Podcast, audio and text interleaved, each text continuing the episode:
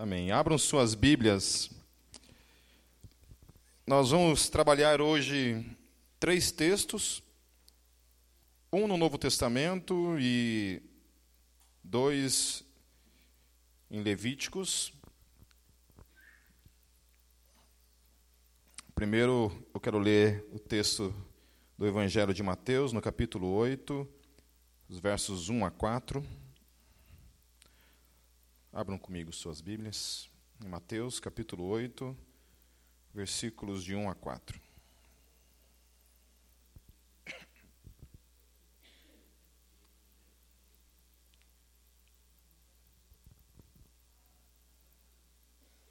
Mateus capítulo 8, versos 1 a 4. Vamos lá? Diz assim: Quando ele desceu do monte, grandes multidões o seguiram. Um leproso, aproximando-se, adorou de joelhos e disse: Senhor, se quiseres, podes purificar-me. Jesus estendeu a mão, tocou nele e disse: Quero seja purificado. Imediatamente ele foi purificado da lepra. Em seguida, Jesus lhe disse: Olhe, não conte isso a ninguém, mas vá mostrar-se ao sacerdote e apresente a oferta que Moisés ordenou para que sirva de testemunho. Vamos orar? Santo Deus, nós te louvamos pela tua palavra, que está aqui diante de todos nós, Senhor. E pedimos nessa noite, Deus, que a tua palavra venha falar mais uma vez no nosso coração, Deus, em nosso espírito, porque todos nós temos fome e sede da tua palavra. Ministra, Senhor, edifica a tua igreja, Deus, na tua palavra. Peço também, Deus, por todos que estão que não estão aqui presentes, mas talvez de alguma forma estejam ouvindo, Deus, em suas casas, através do live stream. Que também a tua graça e a tua palavra os alcance aonde estiverem. Em nome de Jesus. Amém. Eu quero falar um pouco hoje sobre essa questão da inclusão, o evangelho da inclusão. Porque a gente vive num tempo hoje em que essa questão da inclusão é um, um tema bem debatido e de bastante até mesmo divergência dentro das igrejas, porque existe algumas igrejas que não incluem, algumas que incluem uma certa medida e outras que incluem em, sem nenhuma medida, digamos assim é, de maneira liberal mesmo. A porta é escancarada e entra quem quer, da forma como quer, e assim, assim caminha a igreja, assim caminha a humanidade. Eu achei muito interessante esse texto, porque tem algumas coisas aqui que eu quero trabalhar com vocês e que nos faz pensar um pouco de como que Jesus inclui essas pessoas, e isso talvez para mim e para você sirva de, uma, de alguma forma para a gente trazer isso até mesmo para a nossa forma hoje, como a gente está trabalhando essa questão da inclusão, do evangelho. É, numa, uma vez eu estava falando sobre tatuagem, numa entrevista, e um cara comentou sobre essa questão, afirmando que, de alguma forma, a gente estava negociando o evangelho ao aceitar a tatuagem como parte da igreja. E eu respondi a ele que não, que o evangelho é inegociável. Nós estamos negociando o Evangelho. Porque essa questão de tatuagem não tem nada a ver com o Evangelho, é outra questão. Nós estamos falando sobre cultura. O Evangelho é algo inegociável. Questões culturais, aí depende. Se aquilo é contrário ao Evangelho, a gente trabalha. Se não é contrário ao Evangelho, aí nós somos livres, então, para termos a nossa vida ou não termos, daí é uma questão de, de gosto pessoal de cada um. Eu não tenho tatuagens, porque eu sou muito macho. É. Eu gosto muito de agulha, então por, por isso eu não tenho. Mas a gente tem uma situação aqui que é interessante. Que Jesus ele, ele é, se depara com um leproso. E lá em Levíticos, abram suas Bíblias em Levíticos capítulo 13. Eu quero ler dois versículos apenas do capítulo 13. Levíticos, capítulo 13, lá no começo da Bíblia.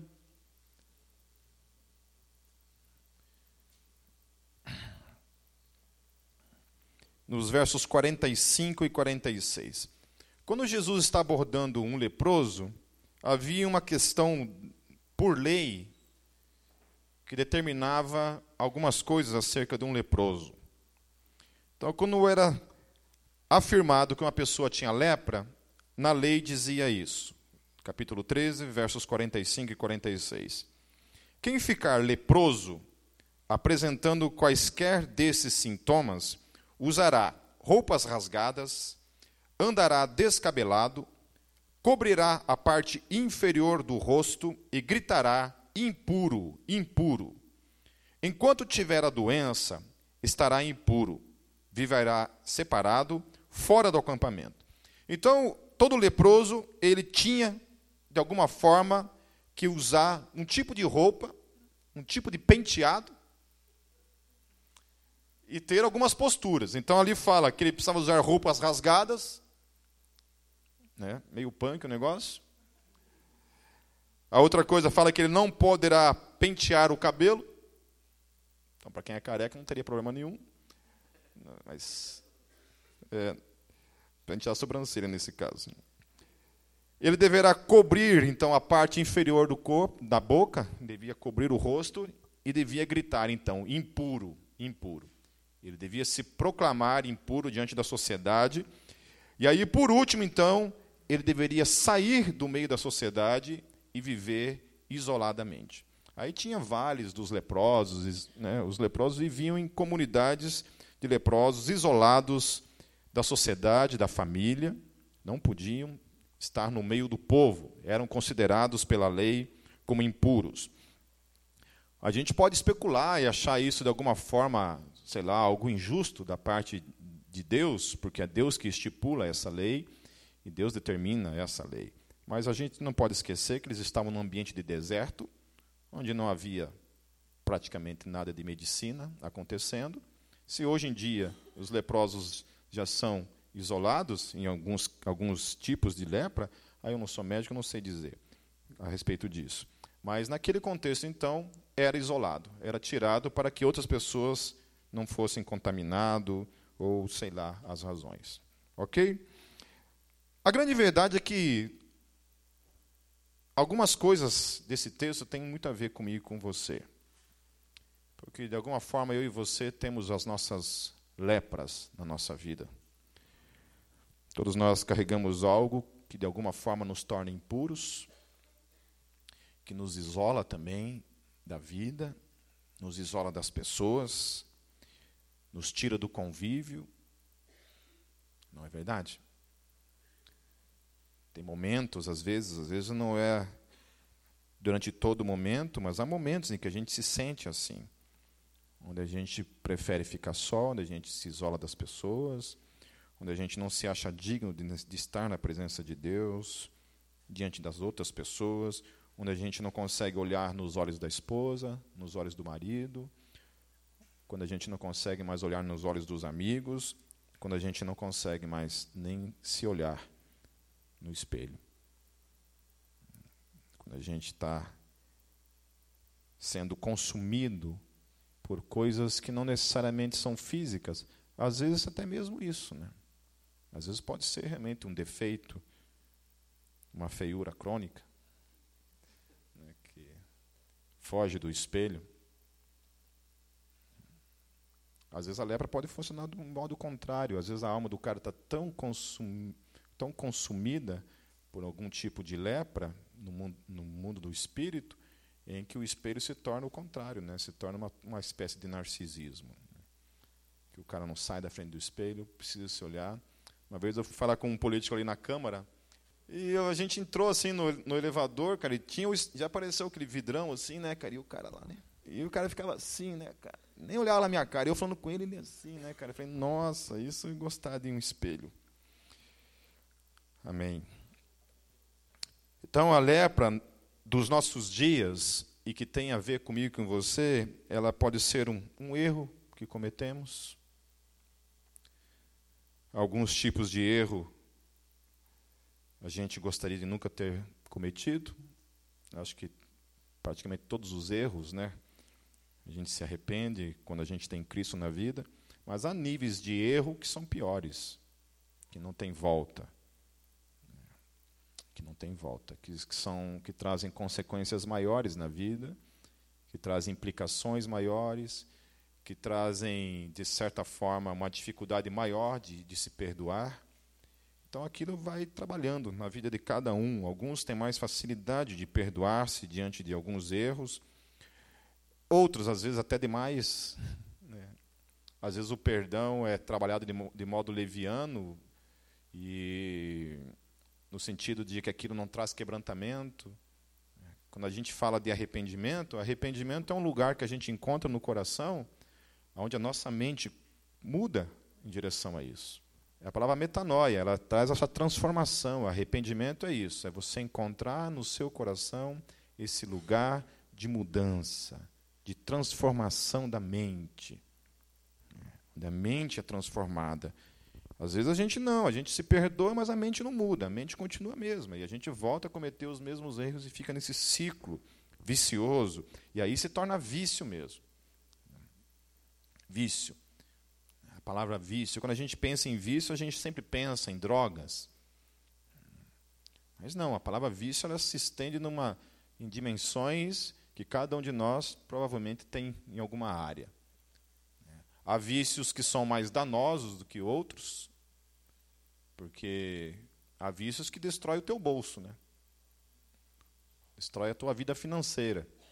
Consumismo, gasta mais do que ganha. Há vícios que literalmente destroem o corpo. No caso, o alcoolismo, no caso, o uso de, de drogas. Alguns podem destruir a tua alma, que é o caso da pornografia, adultério, e por aí caminha. Isso vai consumindo a nossa alma.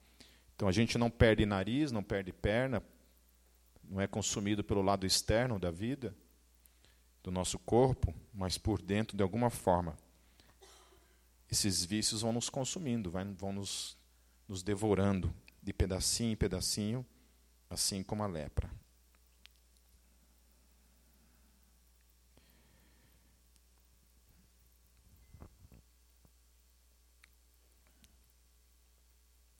O que é interessante é que, diante de tudo isso que nós estamos falando, e nos colocando um pouco na, na posição desse leproso, quando a gente tem essa proximidade da pessoa de Jesus que se coloca no nosso caminho, e nós, a partir de então, temos acesso a Ele na nossa vida.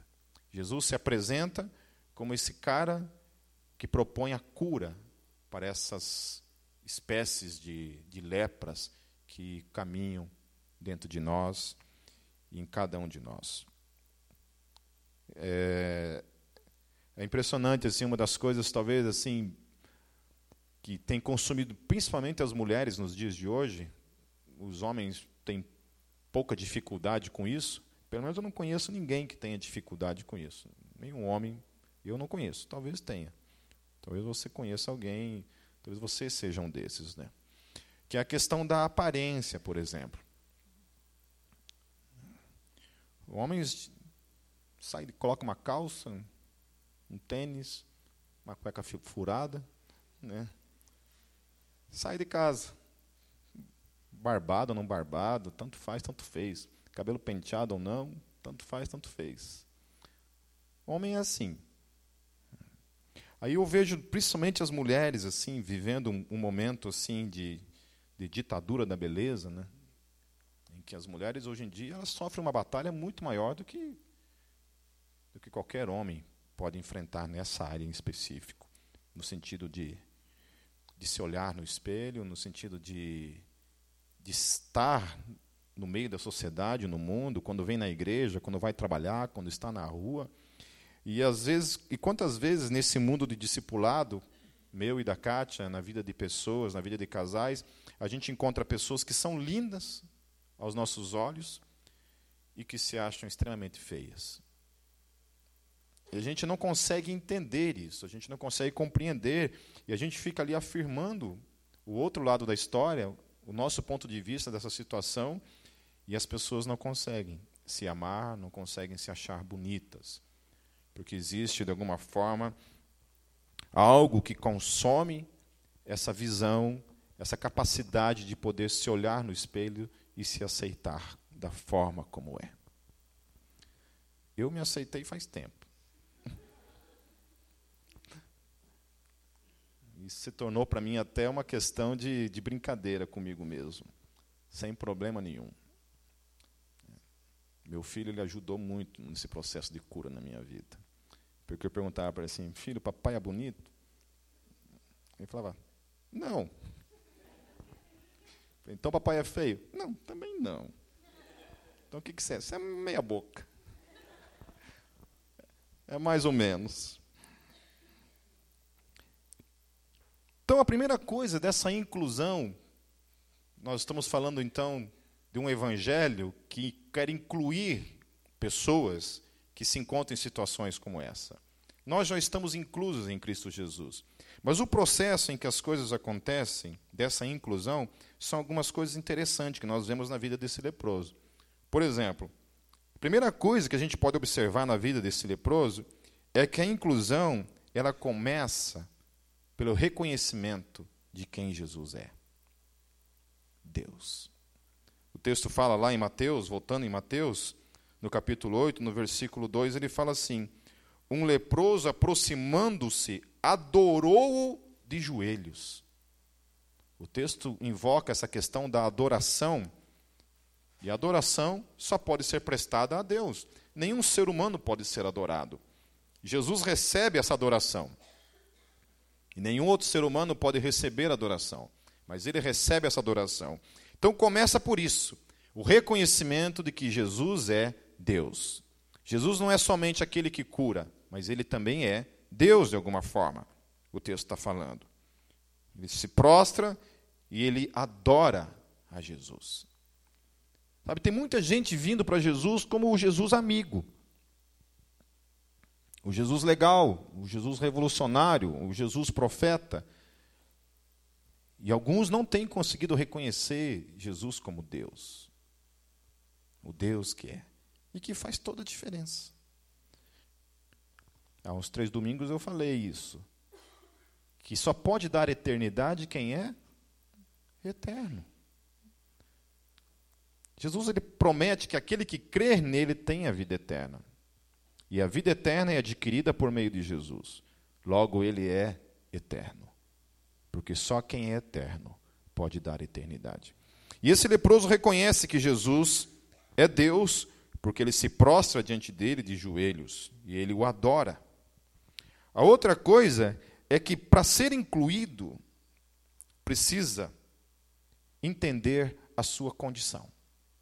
No caso dele, ele reconheceu que tinha um problema, que era a lepra.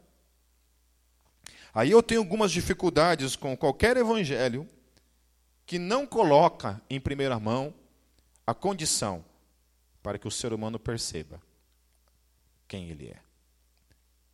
A condição em que ele se encontra, como uma pessoa pecadora e desesperada pela graça de Deus. Então a gente tem que tomar muito cuidado quando nós estamos falando de evangelho da inclusão, porque a gente pode, nesse processo de querer pregar um evangelho da inclusão, pregar um evangelho que não passa por um processo do reconhecimento da condição do leproso. É uma pessoa que está com a vida toda destruída, mas ela não reconhece a sua condição de estar nesse estado. Uma vez no evangelismo lá em Foz do Iguaçu, a gente, eu estava evangelizando um menino e ele falou assim: Ah, eu não, eu acho que não preciso acreditar em Jesus. Acreditando em Deus, tá, tá bom. Né? Não precisa de intercessor. Não precisa de, né, de um atalho, não precisa de um outro caminho. Acreditar em Deus está de bom tamanho. Daí eu falei para ele, assim, mas você precisa se arrepender dos seus pecados, e a única forma de você ser salvo é por meio de Cristo, por meio do sacrifício de Cristo. Disse, mas eu sou uma pessoa boa, eu não faço mal, eu não faço nada de errado. E até o meu pastor, às vezes, ele fala isso nos discipulados, ele fala que, que nós não temos mais um evangelho para apresentar para os ricos, por exemplo. A gente tem um evangelho para quem tem problemas. A gente tem um evangelho para gente pobre. A gente tem evangelho para doente. Tem evangelho para pessoa lascada na vida, que está sofrendo. Mas o evangelho para apresentar para um rico, a gente não tem. Eu discordo disso. Se você apresentar o evangelho genuíno, que é o evangelho que coloca todos os seres humanos debaixo de uma única condição, de pecadores, eu tenho um evangelho. Eu prego lá para o Bill Gates sem problema nenhum.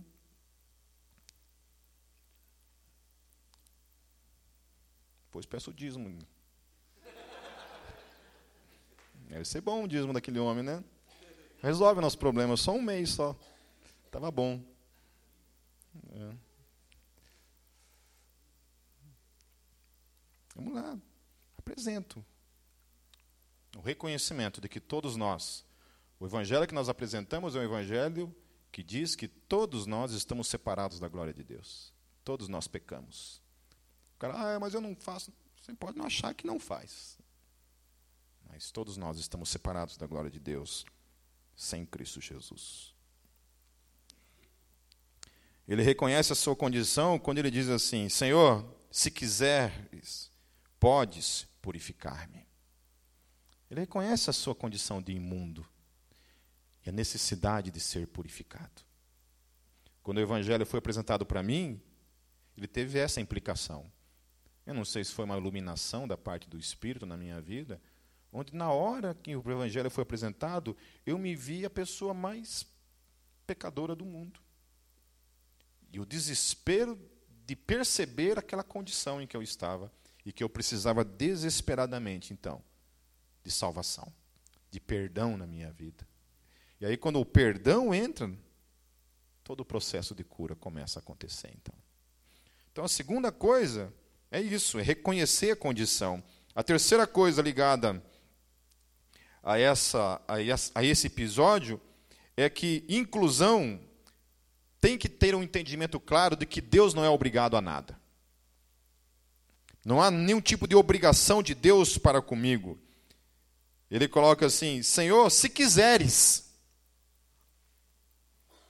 Ele não é um evangelho que determina o que Deus quer. Não é um evangelho que dá ordens para Deus.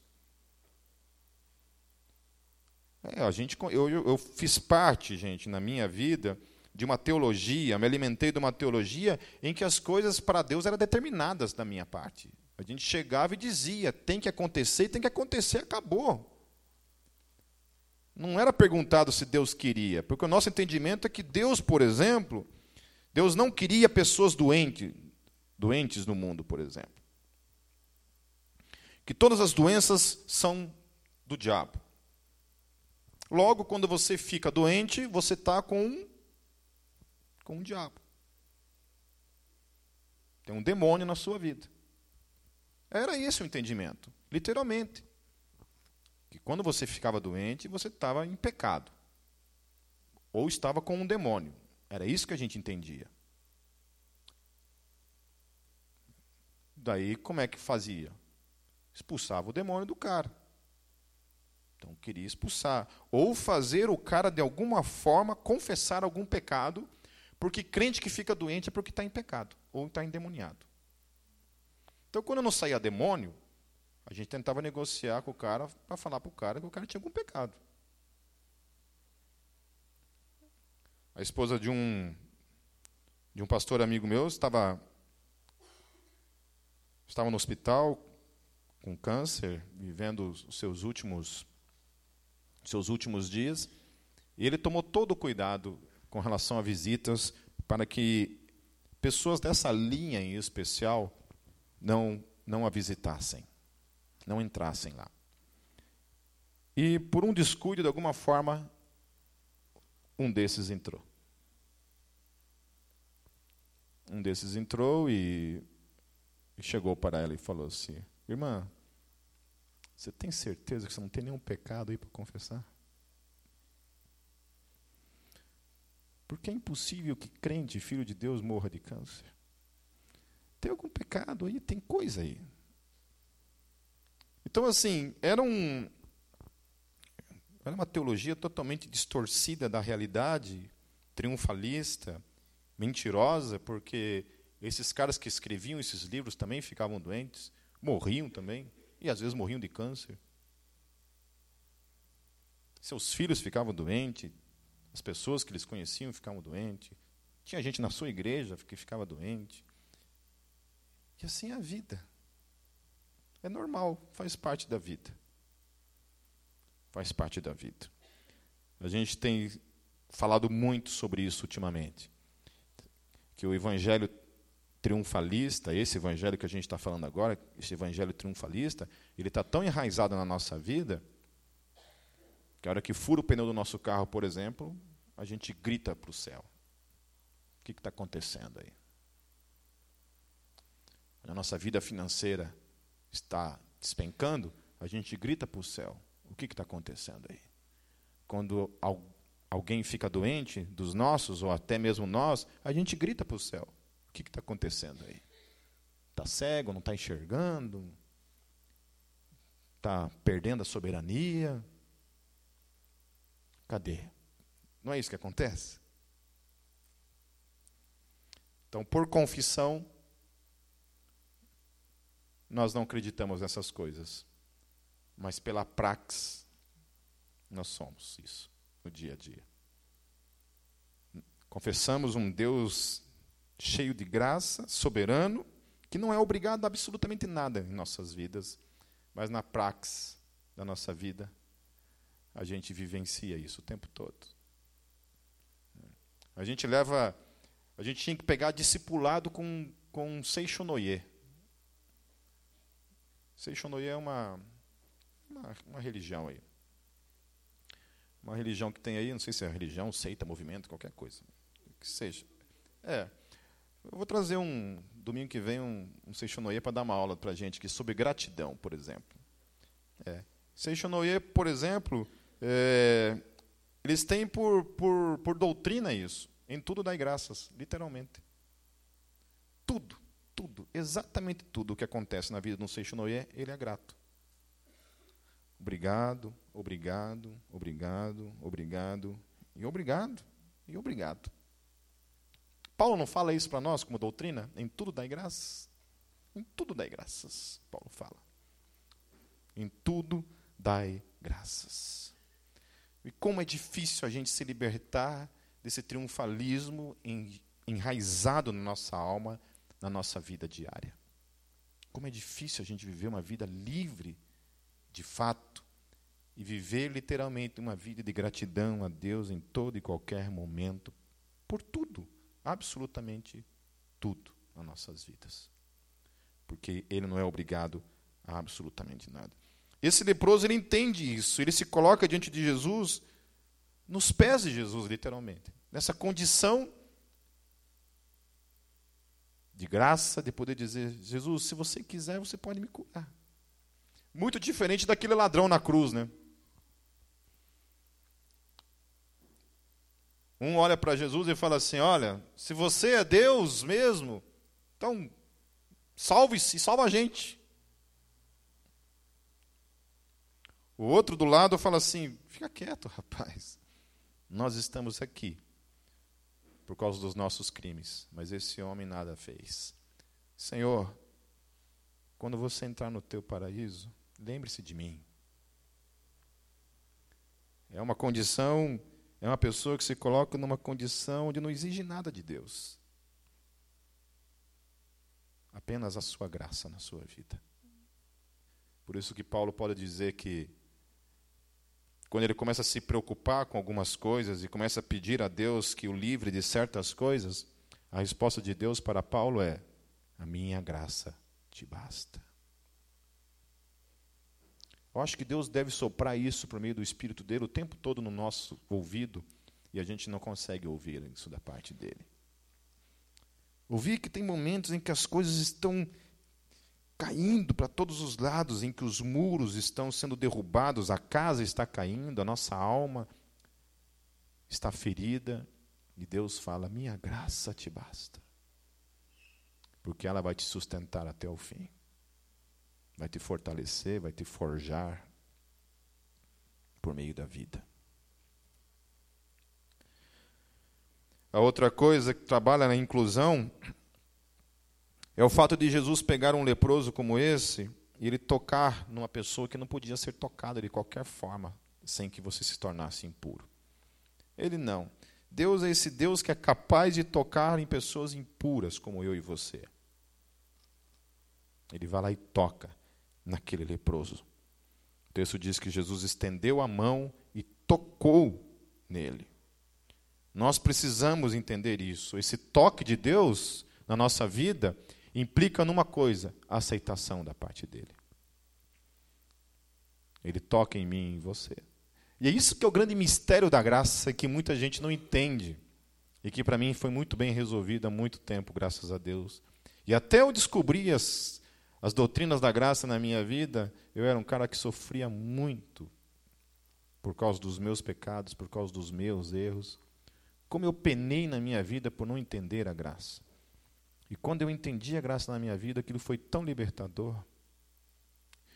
Porque quando a gente compreende que Deus nos ama na condição em que nós estamos, e Deus é capaz de nos abraçar na condição em que nós estamos, Ele nos aceita antes de qualquer coisa. Deus nos aceita na condição em que nós estamos. E o grande problema de algumas doutrinas que tem por aí é que essas doutrinas elas precisam caminhar pelo contrário, elas precisam que você primeiro se purifique, se torne puro, para que depois, de alguma forma, Deus te aceite. Não. O processo da graça é justamente um Deus que já vem, já se coloca em você, já toca em você, para daí sim te colocar na posição ou na condição de caminhar com Ele. É um processo que começa em Deus, caminha em Deus e será em Deus para todo sempre. Amém?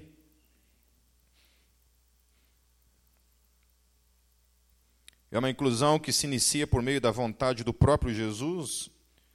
O texto diz que Jesus lhe responde: Quero, seja purificado. Jesus é esse que quer curar a minha vida, quer curar a tua vida, quer nos libertar de alguma forma daquilo que nos oprime, daquilo que nos devora, daquilo que consome a nossa alma. E é só Ele, meus irmãos, eu fico. Eu fico assim, às vezes, percebendo, e algumas pessoas têm dificuldade com, com questão de dependência química, que como, como é enganoso alguns, algumas posturas da mente com relação a isso.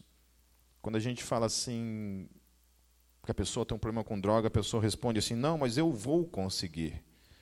Sabe, eu acho que isso é um, é um engano da mente todos os nossos vícios, isso não somente a dependência química, mas todos os nossos vícios, só serão libertos de nós por meio de Cristo Jesus. Por meio desse enchimento da presença dele. Brunello acho que pregou há um, há um mês atrás, falando sobre isso. Que o que o ajudava com algumas questões da sua juventude, não era porque ele determinava algumas coisas para ele mesmo, dizendo assim: não, eu sou forte, eu sou isso, eu sou aquilo, e por isso vencerei algumas coisas. Mas, do contrário, foi a busca por Deus que trouxe esse revestimento de santidade, de cura, de libertação. E eu posso dizer que isso foi o mesmo comigo na minha vida, quando eu era jovem, como vocês quando eu tinha meus 18 aninhos. Puberdade me consumindo. Banho gelado cada cinco minutos. Cheio de amor.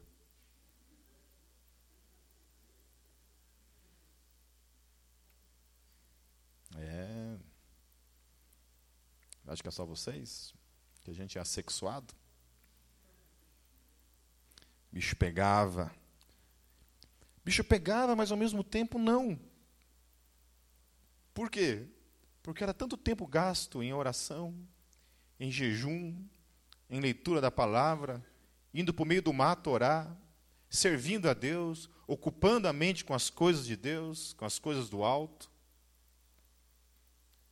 Que a vida de santidade era uma consequência dessa busca, desse, desse mundo do Espírito sendo manifestado na vida diária. Obviamente que se a gente não busca Deus, se a gente não está cheio de Deus, é somente um esforço que resulta sempre em, em, em frustração. Tenta aí essa semana aí fazer todo o teu esforço do mundo para se ver liberto de alguma coisa. Sabe? Procure esse caminho, que é o caminho da busca. Ao invés de você ficar querendo se libertar, vai orar. Gaste tempo em oração. Ser cheio do Espírito Santo para ver se esse processo não será diferente.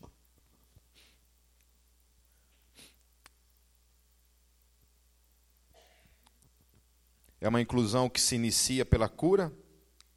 Imediatamente ele foi purificado da lepra. Então, o cristianismo é de fato cura, é de fato libertação na minha na tua vida. Algumas coisas levam um processo um pouco maior, mas precisa acontecer. Há muitas coisas na minha vida que foram de imediato um processo de libertação. A Kátia era tinha alguns vícios tóxicos.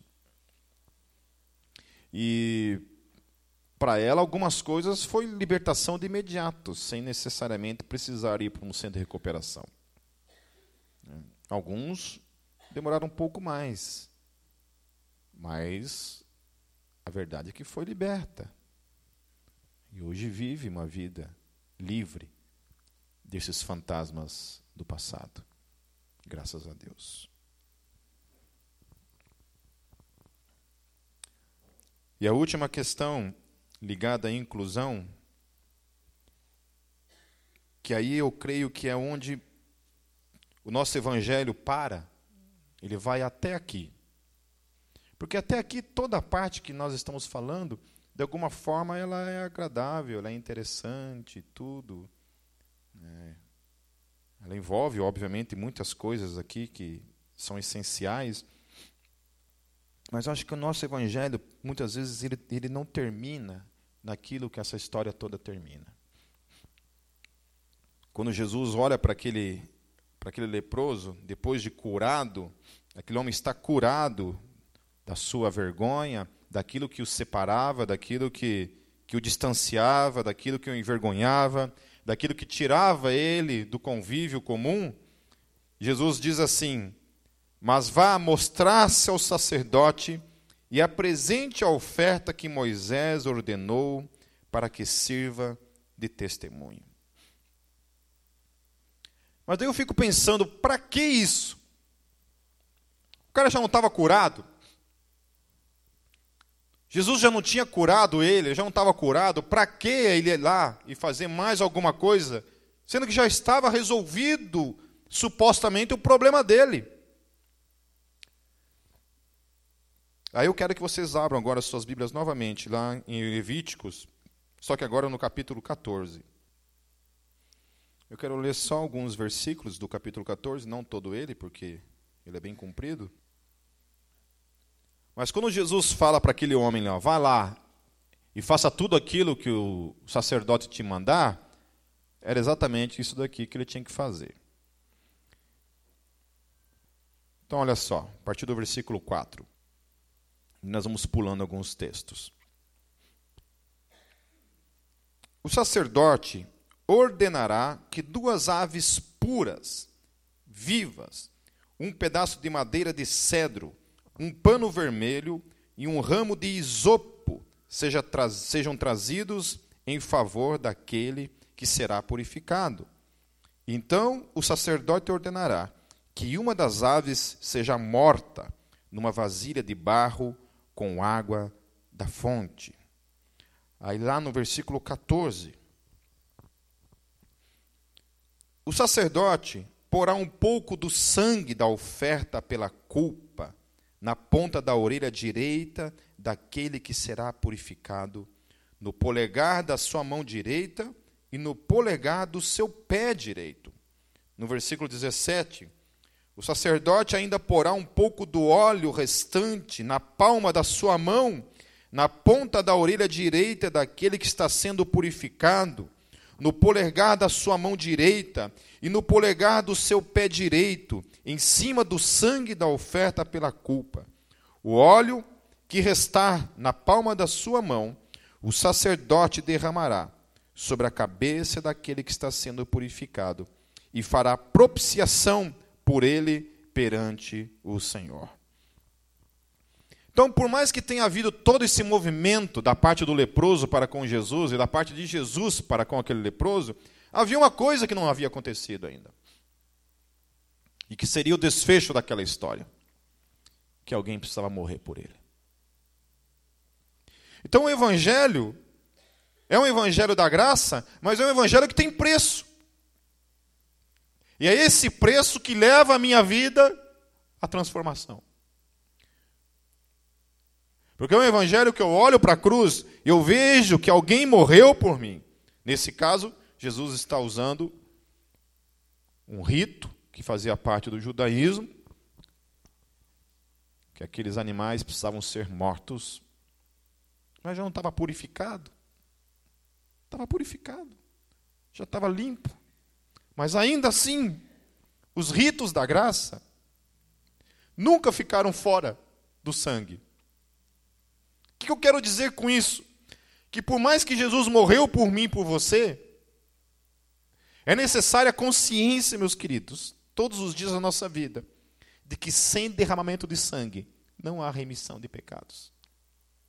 Eu preciso entender que todos os meus pecados que eu cometo no, no, meu dia a dia, eles têm uma implicação, eles têm um preço por cada um deles.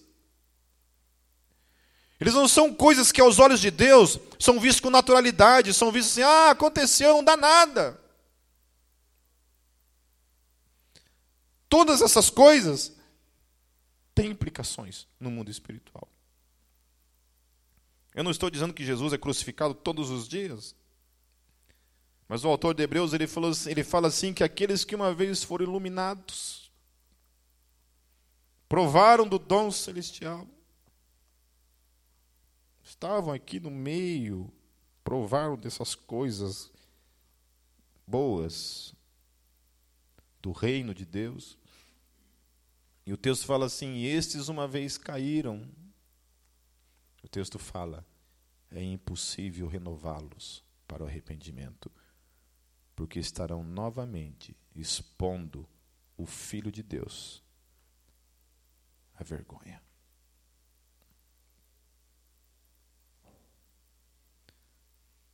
Por que, que o autor de Hebreus está falando isso?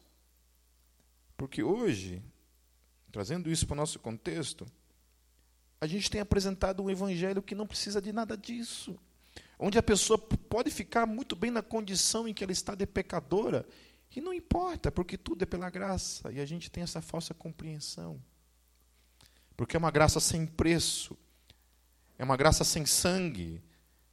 É uma graça que não implica em mudança alguma na vida de ninguém. É uma graça que propõe apenas venha da forma como você está e deixe Jesus fazer a obra. E isso não é verdadeiro. Porque o Evangelho ele, ele passa por, por, pelos processos que esse leproso passou. Primeiro, o reconhecimento de que Jesus é Deus. Depois, é o reconhecimento da soberania de Deus sobre a sua vida. Depois, é o processo em que realmente você passa pela experiência do toque de Jesus na sua vida e isso não é somente um blá blá blá. Eu não estou na igreja por causa do louvor. Eu não estou na igreja por causa das pessoas. Eu não estou na igreja por causa de amigos. Eu estou na igreja porque Jesus tocou na minha vida. E a ordenança da parte dele para a minha vida é que aqueles que o amam têm que andar com aqueles que o amam. Aqueles que o amam têm que servir aqueles que estão à sua volta. Porque aqueles que o amam formam um corpo, formam uma unidade e devem caminhar dentro dessa unidade. E por último, porque entendem que a sua vida e a condição em que hoje estão teve um preço para estar. Que foi o sangue do Senhor Jesus Cristo naquela cruz. E isso nos desafia, então, todas as vezes em que essas lepras quererem voltar na sua vida, no sentido de querer te devorar, te matar, te destruir, lembre-se de Jesus.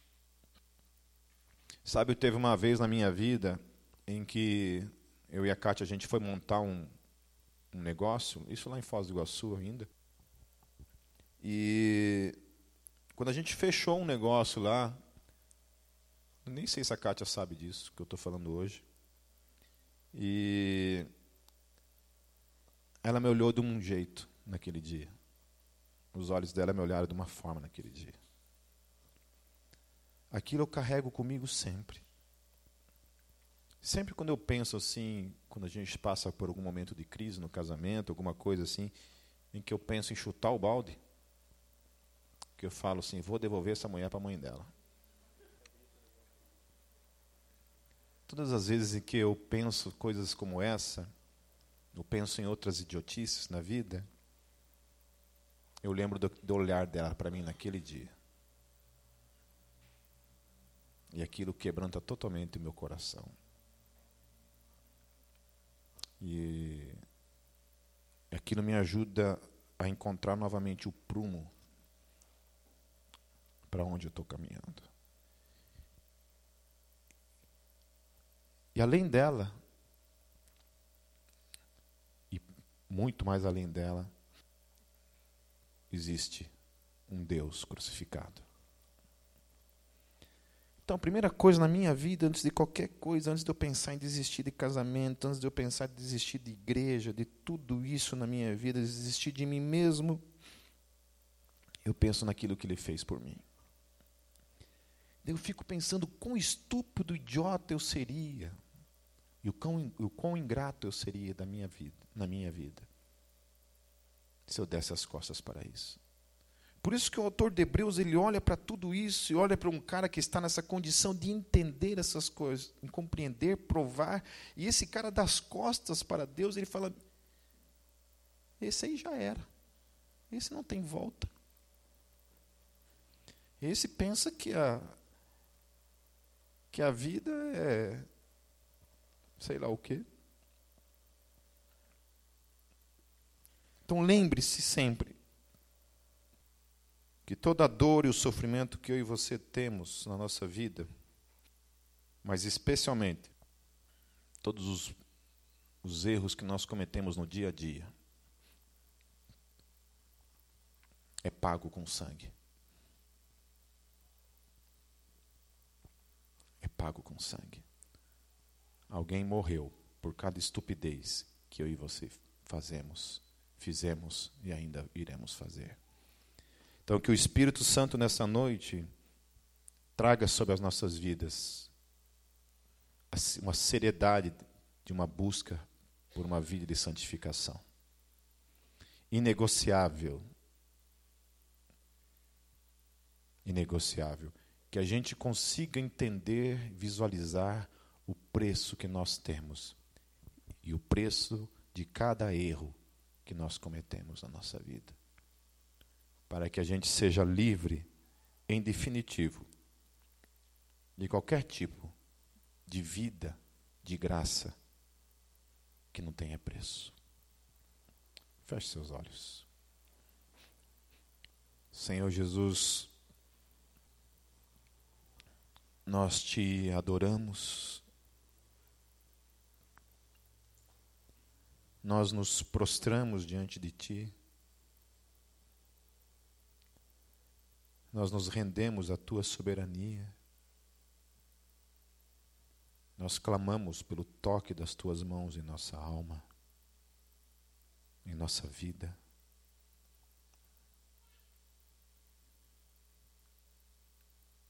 Nós confessamos, Jesus, a nossa condição, Deus, de indignos, de não merecedores.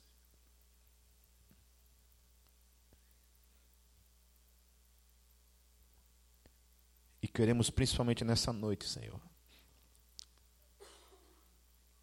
clamar pela revelação do Teu Espírito em nosso espírito do quão,